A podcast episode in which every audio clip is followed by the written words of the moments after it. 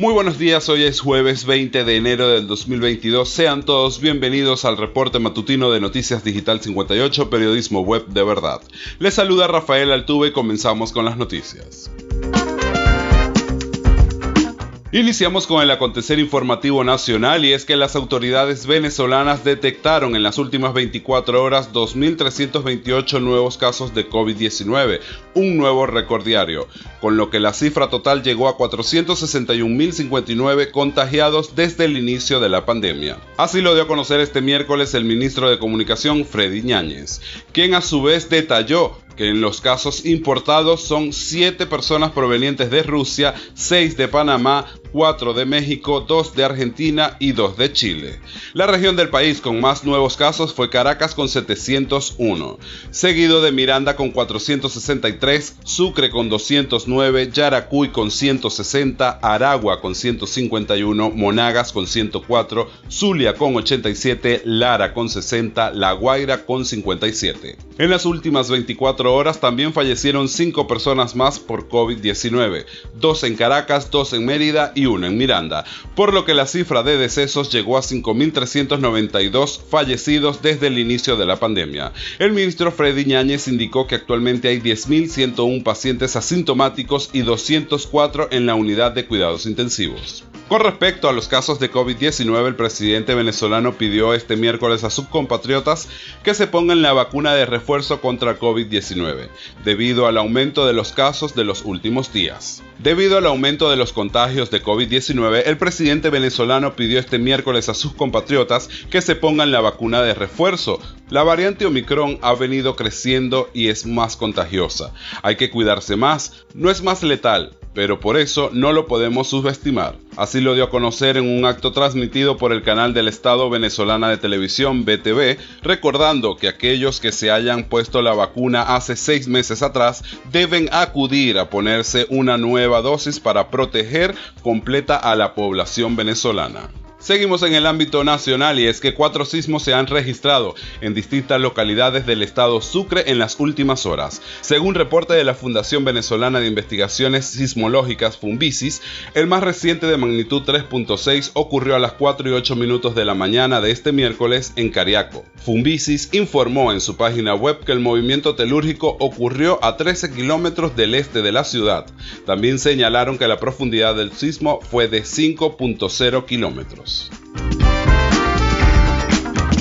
Y con esta información hacemos un breve repaso por el acontecer regional. Y es que la presidenta del Consejo Legislativo del Estado Zulia Cles, la doctora Iraida Villasmil, manifestó la nueva directriz del Parlamento de ejercer un poder participativo, donde cada legislador pueda atender a los ciudadanos que los respaldaron con su voto, en reuniones directas con cada parlamentario. Por lo que la Cámara de Construcción del Estado Zulia, presidida por Enrique Ferrer, ha decidido donar al Estado, en este caso al CLES, el proyecto de adecuación del edificio, que contemplará la arquitectura y toda las disciplinas de ingeniería necesarias para continuar la construcción de dicho inmueble, ahora adaptado a los requerimientos del Parlamento Regional y manteniendo una fachada que asemeje a las construcciones antiguas patrimoniales o típicas del central de la ciudad. El Estado Zulia contará con una edificación del Consejo Legislativo para la atención de sus ciudadanos, quedando el Palacio solo para realizar las sesiones en el hemiciclo y para eventos protocolares. Esto con el objetivo de preservar la estructura como el monumento patrimonial histórico del Zulia. Es momento de hacer un breve recorrido por el mundo y es que unas 84.000 personas, que representan más del 80% de la población de Tonga, se han visto afectadas por la erupción volcánica y el tsunami del pasado sábado, según informó este miércoles la ONU. El portavoz Stefan Dujarric ofreció el dato en su conferencia de prensa diaria y apuntó que las Naciones Unidas considera prioritario garantizar el suministro de agua y alimentos a los residentes y el restablecimiento de las comunicaciones en el archipiélago. La erupción volcánica y el tsunami posterior dejaron tres muertes confirmadas, pero las autoridades temen que puedan ser más dada la destrucción registrada en varias islas. La ruptura de un cable submarino ha dejado al país sin conexión telefónica e internet y está complicado realizar una evaluación de los daños y la necesaria respuesta de emergencia. El portavoz confirmó que todas las viviendas de la isla Mango han quedado destruidas, mientras que únicamente dos quedaron en pie en la isla Fonoifa, y recordó que la evacuación de toda la población en ambas islas está en marcha. En materia de política internacional tenemos que el presidente de Estados Unidos, John Biden, admitió este miércoles haber cometido algunos fallos en su primer año de poder, al tiempo que pronosticó que Rusia invadirá Ucrania y generó confusión sobre cuál será la respuesta de Occidente.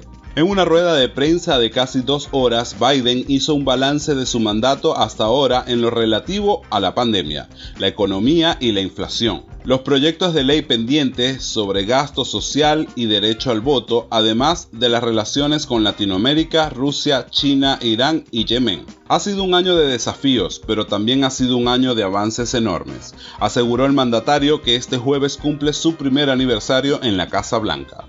En materia de sucesos, tenemos que al menos una persona muerta y cinco heridas dejó la explosión de un carro bomba en el centro de la ciudad colombiana de Saravena, en el departamento de Arauca, donde desde comienzos de año se recrudeció la guerra entre la guerrilla del ELN y disidentes de la FARC. La detonación tuvo lugar en un sector comercial cerca a la Fundación de Derechos Humanos Joel Sierra, la detonación tuvo lugar en un sector comercial cerca a la Fundación de Derechos Humanos Joel Sierra, la cual ha denunciado la difícil situación que se vive en Arauca, el departamento fronterizo con Venezuela que fue visitado el pasado domingo por el presidente colombiano Iván Duque. El miserable atentado terrorista con el carro bomba en Saravena, Arauca, es un ataque que rechazamos todos los colombianos. Nuestra fuerza pública seguirá fortaleciendo el control territorial en la zona para acorralar a estos grupos armados y garantizar seguridad de la población, expresó el presidente colombiano en Twitter sobre el ataque. Llegó el momento de los fanáticos, vamos con los deportes. Comenzamos con el deporte estrella de Venezuela y es que en el cierre del séptimo inning, Víctor Reyes rompió el empate a cuatro carreras con un cuadrangular, lo cual le dio a Caribes de Anzuategui el trufo cinco carreras por cuatro en el segundo encuentro de la serie final de la temporada 2021-2022 de la Liga Venezolana de Béisbol Profesional. Este resultado pone a Caribes en ventaja de 2-0 luego de barrer en su casa del parque Alfonso Chico Carrasquel de Puerto La Cruz. Seguimos con más deportes y es que el ciclista colombiano Marco Tulio Suezca ganó este miércoles la cuarta etapa de la Vuelta al Táchira y su compatriota Alcides Espinel se convirtió en el líder de la carrera. Suezca empleó 2 horas 45 minutos y 27 segundos para completar los 104.6 kilómetros de la etapa dispuesta entre Lagunillas y Mérida. El podium de la etapa lo completaron otros dos colombianos, Kevin Cano que llegó a 4 segundos y Didier Merchant que acabó a 8 segundos.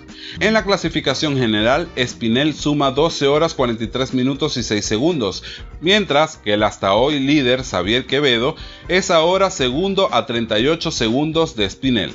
En tercera posición está ahora Daniel Abreus a 43 segundos. Este jueves se disputará la quinta etapa entre la tendida y la grita.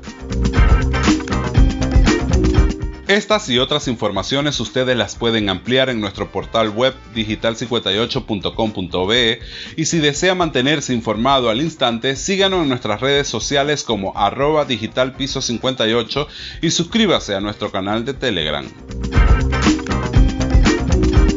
Ponemos punto final a este reporte matutino. Narró para todos ustedes Rafael Altuve. Somos Digital 58, periodismo web de verdad. ¡Feliz día!